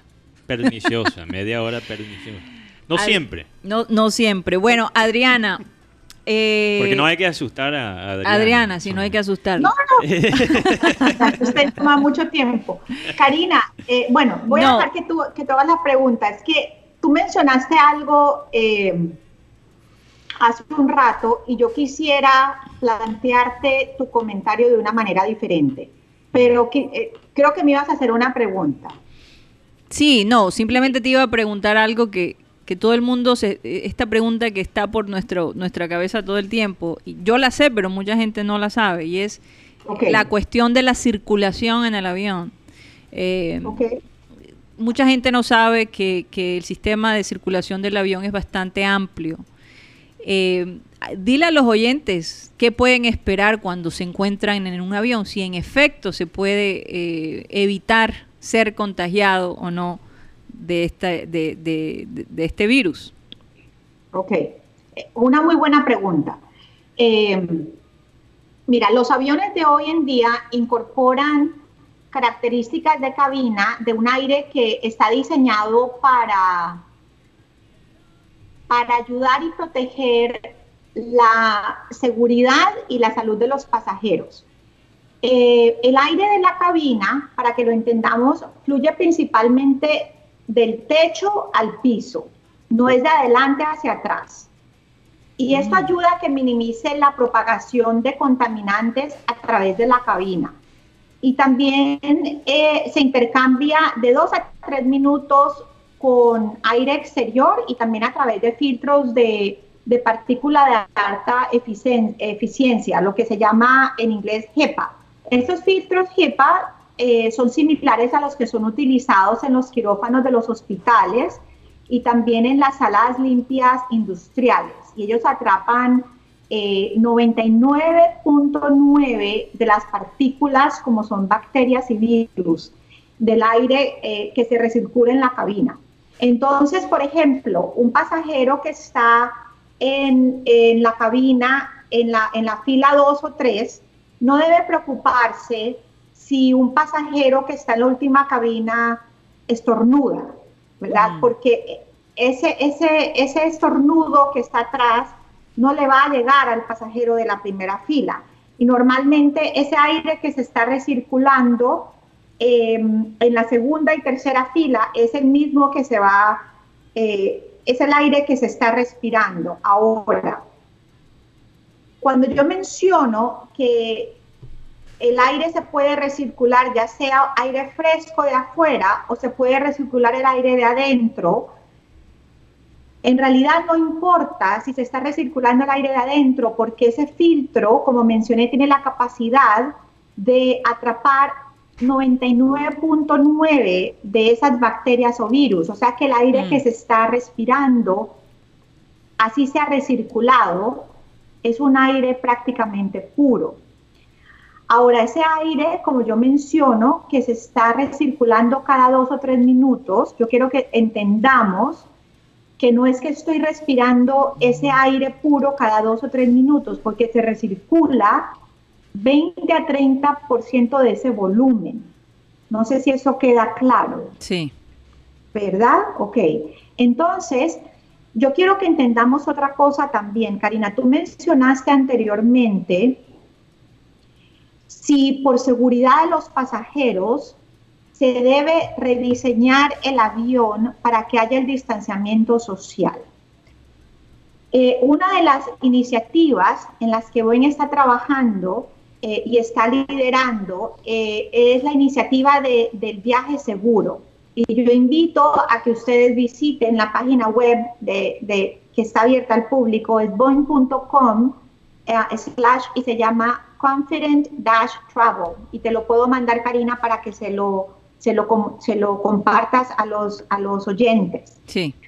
Eh, entonces quiero que entendamos algo. Nosotros, eh, la mayoría de las personas piensan que ahora que se está reanudando los viajes aéreos y estas restricciones se están aliviando en todo el mundo, eh, pues la, la salud y la seguridad de los pasajeros están siempre en nuestra mente, ¿verdad? Y hay 180 aerolíneas, cada una tiene procedimientos diferentes, pero ellos están buscando una guía de cómo desinfectar sus aviones. Lo que nosotros queremos mostrar es que el viaje ustedes tienen que mirar el viaje como un mapa completo y es desde el momento que usted sale de su casa hasta el momento que usted llega a su destino final. Sí, y que ya es un proceso bien largo. Es solamente un, un trayecto muy pequeño, mm. ¿vale? De todo ese, de todo ese, ese proceso. ¿no? Entonces, hay muchas partes de ese trayecto donde usted tiene la posibilidad eh, de, contraer un virus. Y puede ser desde, uno desde que sale en su casa, si usted no se está sintiendo bien, no viaje, ¿verdad? Pero usted tiene la posibilidad de que va en el Uber o desde que, desde que está en, una, en un baño, en un aeropuerto, eh, inclusive antes de COVID, eh, hay muchas bacterias y muchos virus en los baños de los aeropuertos, ¿verdad? Sí. Entonces, eh, también una vez aborda el avión, eh, cuando está en vuelo, cuando, cuando llega al aeropuerto a su destino final. Entonces, Boeing está trabajando eh, muy cercanamente con las aerolíneas, con los aeropuertos. precisamente esta semana estamos haciendo pruebas con virus humanos reales y estamos haciendo análisis para analizar el riesgo que está asociado durante este viaje. Eh, estamos haciendo, por ejemplo, análisis de cuando una persona estornuda durante el vuelo, qué tanto viaja esa partícula en el aire, ¿verdad? ¿Cuál es la transmisión a través del contacto, por ejemplo, eh, etcétera? Em, entonces, estamos enfocados en esa iniciativa porque la iniciativa tiene múltiples capas de protección para combatir la transmisión del virus. Eh, la protección requiere un enfoque como de todo el sistema que se extiende mucho más allá de solamente estar en el interior del avión. Y es por eso que estamos trabajando, como mencioné antes, estrechamente con todas estas organizaciones, con aeropuertos y autoridades. Eh, algo muy interesante, Karina, que te quería mencionar es eh, como que qué tipo de tecnologías también estamos desarrollando en un futuro, ¿verdad? Eh, porque siempre estamos buscando como mejores soluciones en nuestros laboratorios y estamos probando y evaluando eh, nuevos desinfectantes, por ejemplo, y estamos eh, trabajando con luz ultravioleta. Oye, que es muy bueno que lo menciones porque la Boeing no solo manufactura aviones, también desarrolla tecnología, como tú lo acabas de mencionar. Entonces es, es una empresa bastante amplia en ese aspecto, ¿no? Sí, eh, ¿Les interesa que hablemos un poco como de esa tecnología también? No creo que tengamos el tiempo, hay un par, ya se acaba dentro de poco, pero pienso que todos los aspectos que trataste son muy importantes. Ese aspecto de, la, de, de, cómo la Boeing está tratando de eh, disminuir los riesgos para sus usuarios es, es supremamente importante. Y de verdad que tenerlo de primera mano de una persona que, que forma parte de una empresa como esa, pues ha sido muy, pero muy importante. De todos modos, muchas gracias Adriana por la información que nos has dado. Eh, yo creo que podríamos hablar horas y horas de este tema porque es realmente apasionante. Eh, y es muy importante, es algo que definitivamente va a determinar si la gente viaja o no. Así que eh, en, en, tiempos difíciles, de verdad que sí. Un abrazo para ti, gracias por esa información tan increíble y, y bueno, muchas bendiciones, cuídate mucho. Amén. Gracias a ti y a todos ustedes. Que tengan un feliz fin de semana. Gracias, Adriana. Un abrazo. Gracias. Bueno, Iván Garrido todavía está allí. Sí. Lo tenemos allí. Había, eh, Iván nos iba a comentar sobre, sobre este gran corredor argentino. Juan Manuel, Juan Manuel Fangio. Fangio que tú inclusive mencionaste el día de ayer porque era uno de los corredores favoritos de Ayrton Senna. ¿Qué pasa el día de hoy, Iván? Bueno, hoy se cumple el 25 año de su partida. Eh, fue un excelente piloto, Juan Manuel Fangio. Eh, de verdad que, que, él dominó mucho de la primera década de la Fórmula 1 como tal. Y él le decían el chueco, le decían. ¿Por qué le decían el chueco? Le decían el chueco porque tenía un pequeño tic cuando ah, caminaba. Entonces, está, como en inglés se decía el, el bow leg. Ah, ok. Entonces tenía eh, las piernas como... Torcidas. no torcidas. Como cuando pones a un niño a caminar antes de tiempo, entonces se le tuercen las piernas. Exacto. Exacto. Pero también le llamaban el maestro. Ah. The master. Un, un chueco maestro. un maestro chueco. Un maestro chueco. Un maestro Pero pero con todo ese chueco, pues bueno, tuvo, tuvo cinco, cinco victorias, cinco championships, digo, 24 eh, eh, veces que ganó el torneo. Y, y, además de eso, pues fue una, una, o sea, una de, las, de, las, de, las, de, los, de los mejores corredores de la Fórmula 1 y de muchas competencias eh, a nivel latinoamericano y que dejó bien en alto a los corredores hispanos, pues, de habla hispana. ¿A qué edad, eh, ¿Cuántos años tenías cuando él muere? Imagínate. Creo que 74 años, murió de 74 años. Nació 74. Sí. Sí, porque murió en, el 95. Nació en el 911, nació. Sí. 911. Y falleció en el 95, el 17 de julio del 95, a los 84 años. Un, un, año después de la muerte de Ayrton Senna. Fíjate. Un año después de la Ayrton Senna, correcto. 84 años tenía. Pero, pero hablar de Fangio en Argentina es hablar como aquí hablábamos del pibe. Hablar de Fangio es hablar de historia. Él es, el, Messi del automovilismo. Sí, señor, Juan Manuel Básicamente. Oye, pero es considerado el mejor corredor de todos los tiempos. Uno de los mejores corredores de todos los tiempos. Bueno, corrió en, unos equipos muy buenos como era Alfa Romeo, Maserati, Mercedes y sobre todo Ferrari, que era una de las escuderías que, tú sabes, que más ha dado que hablar en la Fórmula 1. Ahora, Iván, me pregunto porque es interesante que él dejó básicamente sus estudios académicos para ser piloto de Fórmula 1. Y yo me imagino... Él empezó como piloto, él, él empezó como mecánico de mm, automóviles. De automóviles. Entonces, de ahí sacó, exacto, él dejó los estudios, dijo, no quiero estudiar más, de jovencito, dijo, no, que me gustan es los carros. Entonces empezó como mecánico de automóviles y ahí empezó su pasión por los automóviles.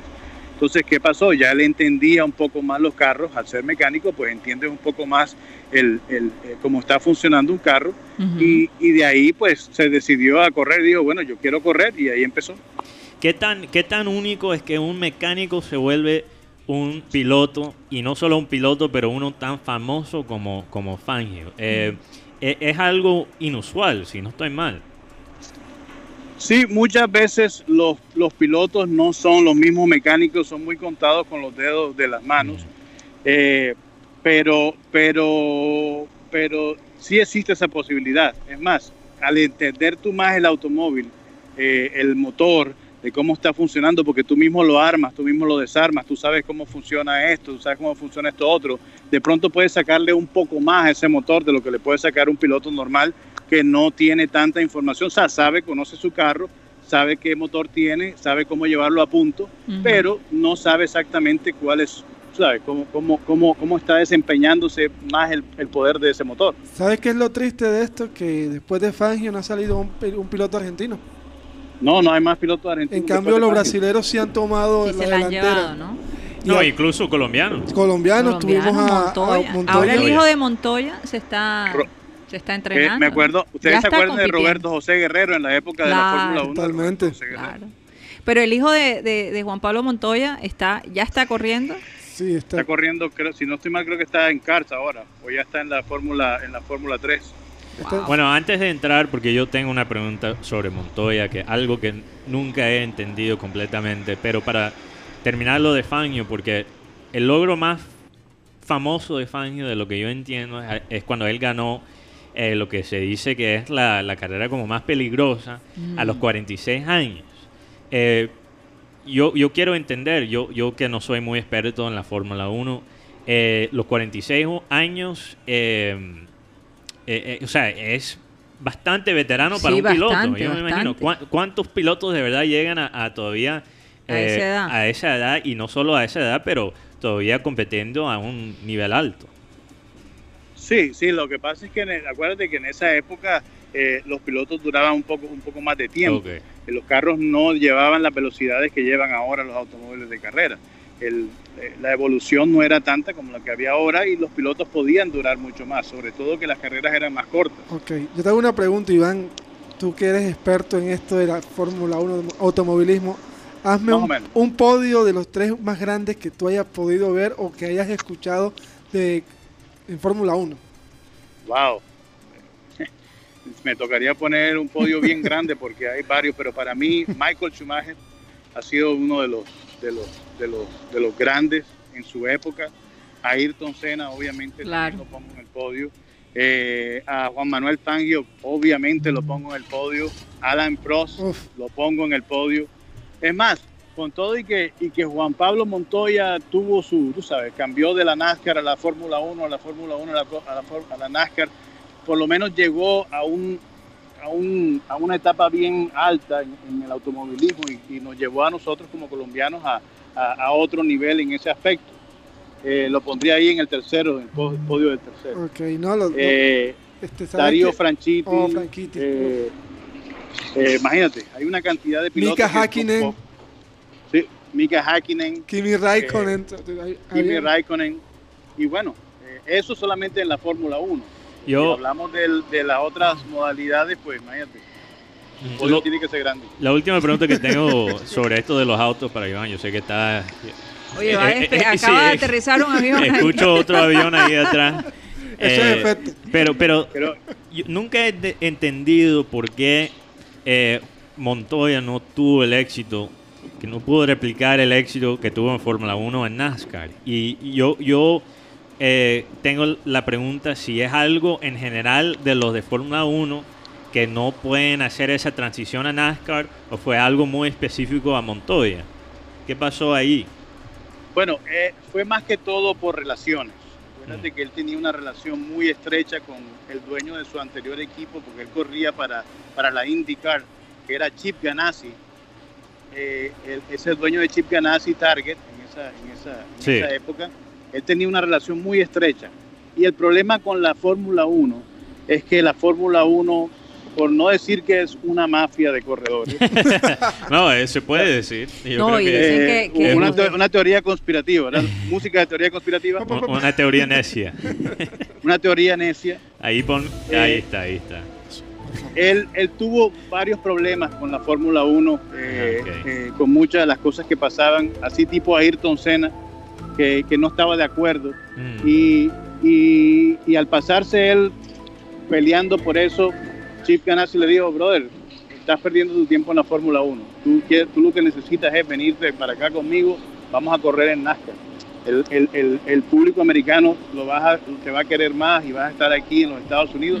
Además más cerca de casa. Cansó, Sí, además de que se cansó también de viajar. Tú sabes que la Fórmula 1 la hacen en todo el mundo, entonces le tocaba viajar a todas partes y, eso a él pues no le parecía cómodo y él se quería quedar aquí en los Estados Unidos. y, en NASCAR, que correr la Fórmula NASCAR. Él siempre estaba casi de un vuelo a, Colombia, prácticamente. Pero la verdad es que en, la Fórmula 1 le tocó algo muy fuerte que estábamos hablando al principio, era el hermano de Michael Schumacher, era tu compañero.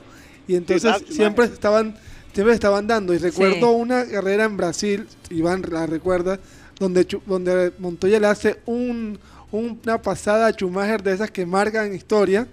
Y viene, si es Jan Verstappen, y, le cae encima el carro y le daña la carrera a Montoya.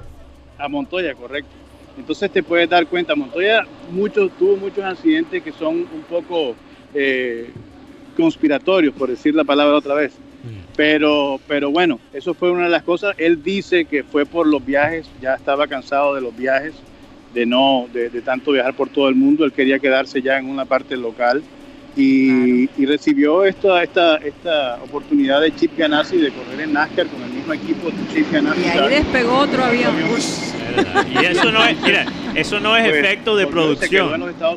Eso, eso, no es efecto de producción, eso es un avión. En vivo y en directo.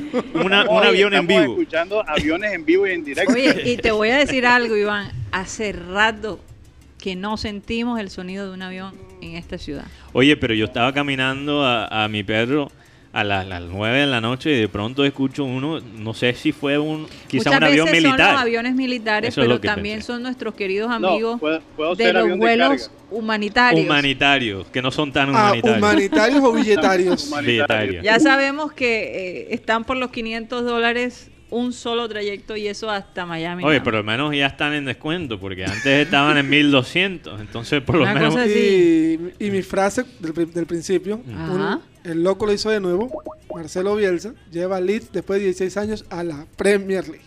Que va a ser increíble ver a Bielsa, porque vamos a ver a Bielsa eh, yo sé que tenemos a tía Sara. Oh, perdón, se me salió ahí. Eh, la tía. Eh, Gracias a Dios que estamos en la parte digital. Se rompieron los platos. tenemos ahí a Sara González. creo que escuché el sonido de Skype. Pero rápidamente va a ser interesante ver a Bielsa, el loco Bielsa, en la Premier, porque realmente él va a estar ahora haciéndole la competencia a dos técnicos que yo, yo creo que son de verdad eh, de su escuela. Discípulos. no propiamente. Pero discípulos de, de, parte. De lejos. De lejos. Que son Pep Guardiola y Jürgen Klopp. Entonces, eso me parece supremamente interesante. Y él se merece el lujo de estar en la Premier League. Oye, eh, yo no entiendo eh, eh, la canción que le dedicaste, ¿a quién se la dedicaste? A, Jorge, Enrique, Vélez. ¿Y qué dice la canción? Dice, échate para allá, lo que pa afuera, para la calle. básicamente, porque lo que pasa es que ellos tienen allí, ellos tienen Su mafia. hay una mafia y el que está haciendo el papel, el, que le toca hacer el papel de malo es Jorge Enrique Vélez. Mm. Entonces, bueno. Y esta vaina, porque ahí dice, aquí tengo la letra, Déjame buscarla. Eh, ahí dice algo. Ponla de fondo, ponla de fondo que la quiero oír. Dice: eh, Si dicen que no soy yo, te doy un puño de regalo. y esta vaina de la liga, aparte, es un puño de regalo. Entonces, por eso escogí esta canción. Creo que es muy. Un puño. Son una muñequera. Una muñequera. Pero lo que pasa es que los malos se, se están dando puños a ellos mismos. Entonces, bueno ahí tenemos una situación interesante. Y apareció un nuevo representante que es Junior, ya Junior habló, dijo, esto es inviable mm. y esto es insostenible, señor Vélez como presidente. Así que Junior ya dio su como su golpe en la mesa. Sí, porque hay algunos equipos que están en contra de Vélez, pero quieren hacer la liga, como Millonario. Que técnicamente Millonario está en contra de Vélez, pero quiere la, liga nueva. ¿Y sabes por qué meter a los cuatro equipos esos que estábamos diciendo? Mm. Porque con los cuatro equipos hacen quórum y, son mayoría en la, en la mayor. Oye, y se nos olvidó preguntarle a Adriana, que ella es caleña, de qué, a qué equipo le va. Si es Deportivo o América. o América. Hmm. Mm. O Junior. Ya sabemos que por aquí en estos estudios hay uno que, que le gusta América, que tiene ahí un... Oye, pero muy barro. Para mí un costeño que le da América es un costeño chimbo. Teoría conspirativa. Fue campeón de América todo lo que ha pasado. Oye, sí, oye, sí. Fue como eh, uno de los caballeros del apocalipsis. De los jinetes. sí, fue a América a ganar de nuevo. Oigan, eh, aparentemente, aparentemente, ¿se recuerdan que hubo una tutela? Eh, esta la rebelión de las canas logró una tutela donde querían que quitaran ese tipo de restricciones para las personas mayores de 70 años. Pero el presidente apeló, mm. porque él insiste que no se puede eh, simplemente eliminar todas las reglas porque hay que proteger los ciudadanos de esa edad. Pero al parecer se les aprobó que por lo menos puedan salir a hacer ejercicio dos horas al día. No tengo el horario exacto, pero por lo menos ya ellos pueden salir a caminar a una hora, o no sé si ellos pueden escoger cualquier hora pero tiene que ser dos horas. Eso es lo que recomiendan. Es como difícil controlar si una persona de verdad dura una o dos horas afuera. Hay que ponerle un chip. Eso va a ser un poquito difícil. Lo otro es, esta semana hablamos de que supuestamente el comercio iba a abrir el 21 de julio, ¿verdad? Cuando hablamos el martes. El martes, pero salió hoy en las noticias que ahora no va a ser el 21, sino el 27. O sea, el lunes 27 de julio. Otra semana. Todavía nos toca esperar una semana más. Parece ser que todavía siguen analizando eh, la bioseguridad y se necesita un poquito más de tiempo. Bueno, si hemos podido esperar, ¿cuántos días llevamos? Más de 100 días. Más de 100 días, creo que podemos esperar una semana más. a mí no me importa, porque se puede reactivar, la economía todo lo que quieran, pero yo me quedo en casa. yo también. y, hay que decirlo, no todo el mundo tiene ese lujo. Entonces, bueno, yo voy por lo menos a hacer lo que puedo, eh, que está en mis poderes para tratar de evitar el contagio. Sí, definitivamente. Pero en todo caso, eh, para las personas mayores de 70 años que nos están escuchando, averígüense, tienen eh, ahora la habilidad de poder salir a caminar. Sé que mucha gente eh, a esa edad normalmente tiene una rutina de hacer ejercicios y no lo ha podido hacer.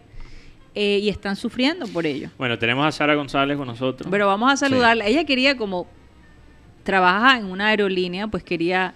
Tenemos eh, muchos amigos, muchos familiares. Sí, en, ese cuento. En ese, cuento, pero eh, vamos a saludar a Sara. ¿Cómo te encuentras? Yo sé que las cosas en Vancouver, o por lo menos tengo entendido, oye, que los contagios bastante bajos. Así es, Karina. Hola, muy buenas tardes. Yo sé que ya están un poquito contra el tiempo, ¿no? ¿Qué hora es allá? está bien, está bien. Eh, acuérdate que esta es la media hora sin reservas. Sin reservas. Y hasta ah, perniciosa. Yo sé que en como tres minutos aquí toca salir para hacerme el baile de... hawaiano. De, que se acabó el time, pero bueno. El baile boxístico. Ah, sí. lo único que se van a quejar son ellos, Sara, entonces no te preocupes. Sí. Yo estaba escuchando a Adriana, eh, la recuerdo con mucho cariño eh, y pues claro, yo quería compartir que trabajando en una aerolínea, aquí en Canadá es la segunda aerolínea más grande del país y de verdad ha sido devastador. Mm. les puedo decir, esa es la palabra que, puede describir lo que ha sido para, para esta empresa, para esta aerolínea y para muchas. Sí. Afortunadamente WestJet no se ha declarado en bancarrota, pero está haciendo todo lo posible para sobrevivir y, ha tenido que sacrificar a miles y miles de empleados, eh, más de 4.000, 5.000 empleados que, desafortunadamente ya no van a ser parte de la compañía. Eh, es, ha sido triste, creo que todos hemos llorado, o sea, mm. es, es, fuerte porque uno termina pues haciendo parte de esos empleados como es como una gran como familia. una gran familia, sí. Y más una empresa como WestJet, y tú lo has contado aquí en el programa, ha sido una empresa que se ha preocupado muchísimo por sus empleados.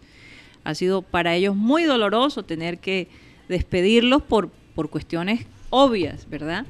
Pero... Mira, he visto a los jefes llorando, he visto, porque es que no ha sido como decisiones estratégicas tú sabes, para que la compañía gane más dinero. no, ha sido una decisión forzosa. Supervivencia. para, De supervivencia. Entonces, primero que todo, mucha gente no sabe lo que una compañía de esta le toca invertir en los empleados. ¿no? Eh, los entrenamientos, los uniformes, eh, los viajes que hay que hacer para, para actualizarse. Eh, eh, envuelve demasiadas cosas cada persona y, hay empleados que tienen que comenzaron con la, con la empresa que les ha tocado salir. Sí imagínate que lo único que han hecho toda su vida es esto. Entonces esto de verdad la pandemia no solamente es la enfermedad en sí sino todas las consecuencias que ha generado para muchas empresas. Oye veo que tú estás mm. en el carro que me hace pensar que, bueno, ustedes tienen una flexibilidad para hacer sus actividades, para hacer sus compras, pero en este momento, ¿cómo es el reporte de la ciudad de Vancouver? Que la ciudad de Vancouver siempre ha sido eh, una ciudad que eh, que ha sido ejemplo de cómo manejarlo de, el, ambiente, ¿no? Eh, la parte, ¿cómo se dice? Eh, ellos son expertos en, reciclaje, ellos son eh, todo lo que ten, que, que, que, de alguna manera no, sostenibilidad. Sí, pero todo lo que afecta al medio ambiente, Vancouver ha sido siempre como pionera en eso. ¿Cuántos contagios en este momento se reportan, Sara, en Vancouver? Bueno, un promedio diario como de 10, 9 eh, casos diarios. Ahora mismo solo tenemos como 180 personas que tienen el virus, que están activos. Mm, ya pasamos las 3.000 desde, desde marzo hasta la fecha. Hemos tenido en toda Colombia Británica, que es toda la provincia, eh, 3.000 casos. Eh, ¿Cuántos habitantes más o menos, si pudieras decirme, tiene eh, eh, Británica Colombia? Colombia Británica. O Colombia Británica. Colombia Británica. El británico Colombia es una escuela aquí en Barranquilla. es que la estoy traduciendo literalmente. British Columbia. Es por eso, es por eso la estoy traduciendo. No, Karina, o sea, en esta mm. provincia nosotros apenas tenemos como dos millones de personas.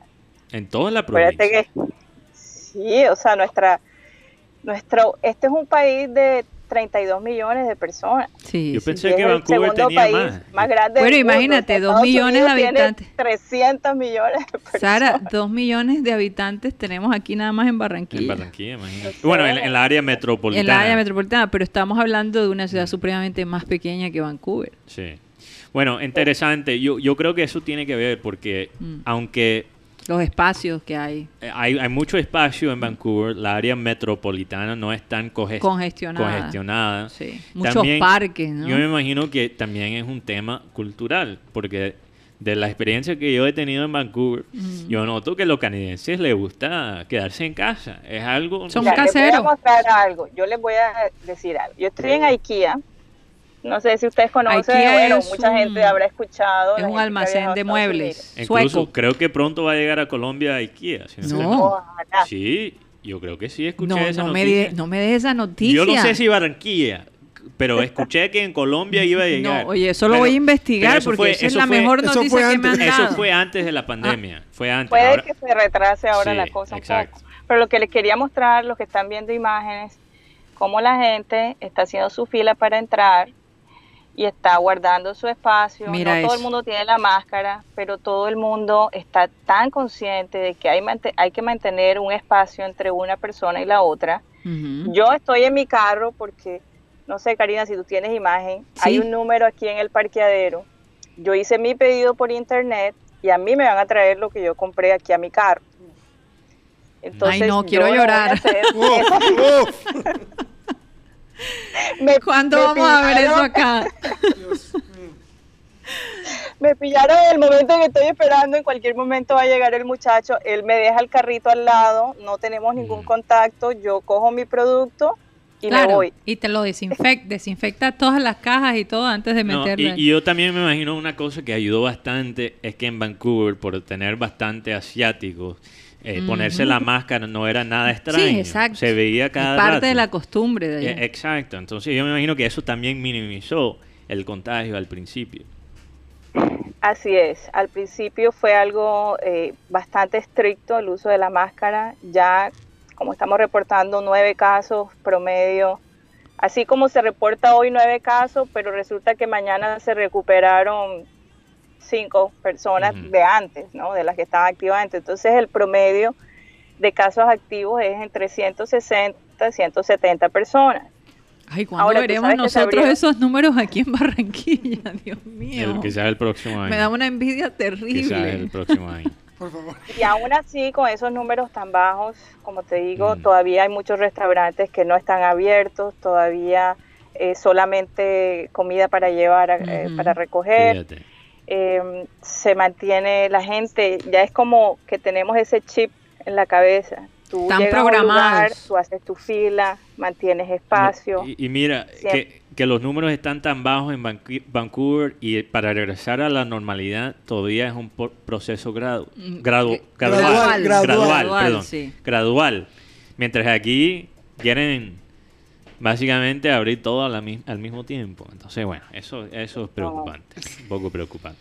Bueno, la necesidad realmente de reactivar una economía que... Pero, pero, bueno. Que está en, en, en, ¿cómo se dice? En, rojo. En rojo. Código rojo.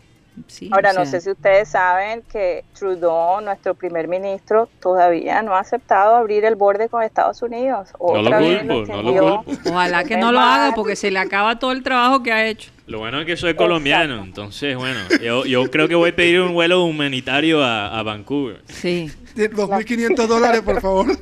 No nos dejan entrar porque, eh, bueno, de pronto como europeos. Desafortunadamente, es más fácil que entres con el pasaporte colombiano que entres con el americano. No, total. Es que, es, que, el pasaporte americano fue de ser el más deseado al menos... Al menos aceptado. Aceptado, En este momento alguien me dijo, el pasaporte americano ahora vale 5 pesos. Porque si, si tú eres americano, nadie te quiere recibir en ninguna parte. Imagínate los que tenían los negocios del pasaporte falso. Ahora van a tener que cambiar el templete. No, y lo mismo, y lo mismo los brasileros que tenían ese mismo negocio, que Ronaldinho cayó allí en medio de... Oye, gracias a Dios que yo me hice colombiano antes de la pandemia. A tiempo. Gracias a Dios. Si no, no me lo puedo imaginar. Si no, no veces mejor tener ese pasaporte. Oye, orgullosa de ser colombiana. Bueno, Sara, ahora sí nos vamos a despedir. Oye, gracias por ese reporte. De todos ver las imágenes de la gente haciendo fila. Ojalá se nos, se nos pegue ¿no? esa disciplina que tienen los canadienses, eh, específicamente hablando de Vancouver, porque en Toronto ha sido otra historia, ¿no? En Toronto sí la cosa está un poquito más compleja. tú sabes que Toronto, como hay mucha más gente y hay gente de todas partes y, y también latinoamericanos, mucho americanos, pues eh, eh, es, una, es una ciudad mucho más grande que Vancouver, mucha más gente y, tal vez no guardaron lo mismo, los mismos, ¿cómo se dice? Parámetros que se guardaron acá. Ahora sí, aquí hay una ventaja grande, eh, Karina, y es que tenemos muchas zonas verdes, tenemos muchos parques, en fin, no, no estamos aglomerados en las ciudades. Nosotros también tenemos muchos parques muchísimos parques, pero la mayoría está dentro de la ciudad. Y por ejemplo, eh, de repente el parque del parque eh, del, parque del lago, que pero no es suficientemente grande como para que todo el mundo vaya allá a relajarse. tiene muchos diferentes tipos de verde.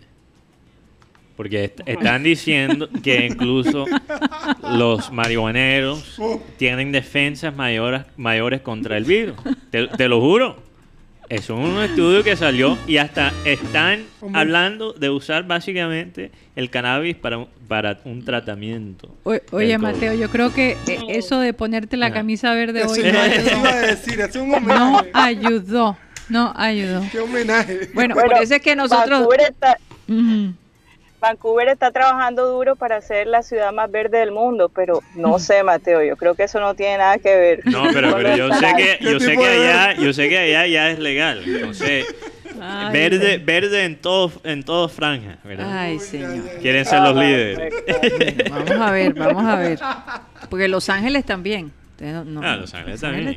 hay verde pero no hay tanto verde en términos de naturaleza. Sí, naturaleza. Bueno, Sara, muchísimas gracias, un abrazo fuerte para ti. Espero que pues mantengas tu vida tranquila porque ya veo que hay tan pocos contagiados que la verdad uno pudiera tener una vida relativamente normal allá. Sí, pero aún así no hay que bajar la guardia. Yo tengo aquí mi máscara lista y, de todos modos yo la sigo usando. Mucha gente no lo, no lo está haciendo, pero yo creo que es algo personal. Sí, Sí, sí, y es a conciencia, ¿no? Sin lugar a dudas. Bueno, un abrazo fuerte, gracias por estar con nosotros. Igualmente, saludos a todos. Gracias, Sara. Oye, ve qué chévere ver eh, esas imágenes directamente de Vancouver, la gente haciendo su filita. Vamos a ver si, si nosotros aprendemos un poquito de, esa disciplina que tienen allá los canadienses. Bueno, eh, vamos a despedirnos, agradecerle a Adriana Ocampo por su información, sin lugar a dudas después de escucharla a ella me voy a sentir mucho más segura, Mateo. Yo creo que me voy a sentir más segura en el avión que en cualquier otra parte. El problema es cuando llegamos al avión, por donde hemos tenido que pasar, como ella lo dijo. Pero el avión en sí, tiene todas las garantías como para que usted no, lo, no se contagie eh, cuando esté, esté viajando. Así que se puede sentir bastante tranquilo. Gracias a ella de nuevo, a Iván Garrido que estuvo con nosotros, a Sara González, a Cyril Gueidos y bueno, a ustedes por supuesto, desearles un super fin de semana, un fin de semana larguito de nuevo, lunes festivo. Pórtense bien, parece que se portaron bien en el Día de la Virgen del Carmen, el alcalde los felicitó, nos felicitó, así que sigamos así, que, pareciera que la luz ya se ve un poquito al final. al final del túnel. Bueno, muchísimas gracias de nuevo, que Dios los bendiga y vamos a dejar que nuestro amado Abel González Chávez despida el programa. Ah, voy con el versículo bíblico que no puede fallar. Dice, si son obedientes, Dios los bendecirá, los amará y los convertirá en un gran pueblo.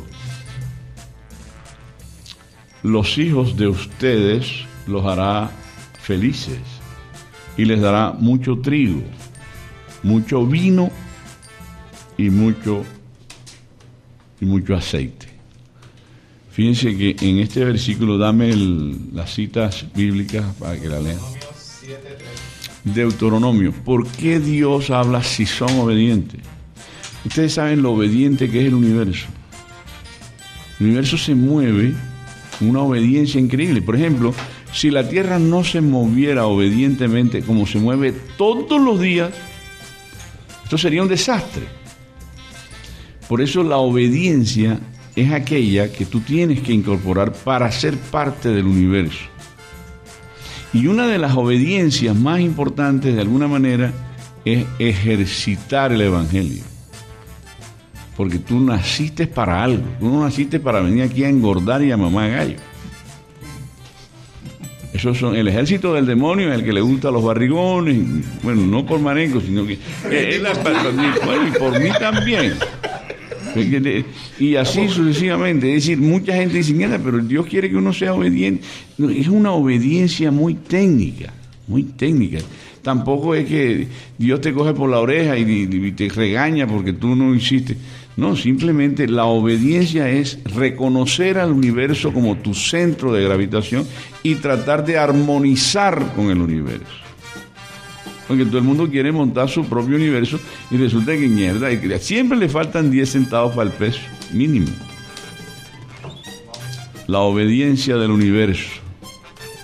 Qué hermosa es. Si no, ¿qué sería Lluvia todos los días.